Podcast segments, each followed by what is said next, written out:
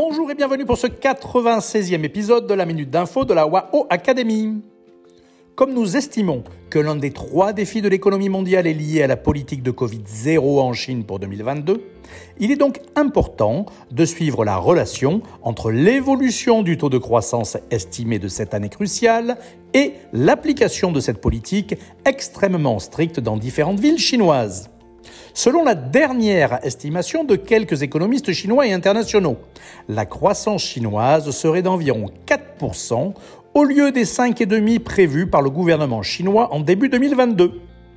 La principale raison de ce recul important vient essentiellement d'un niveau de consommation très faible qui est à son tour directement impacté par le confinement strict dans des villes comme Shanghai. Est-ce qu'on peut s'attendre à un assouplissement de cette politique Covid-0 sous pression économique? Peut-être, puisqu'à Pékin, après l'annonce d'une vingtaine de nouveaux cas ce 23 avril, il n'y a pas de confinement total de prévu comme celui appliqué à Shanghai.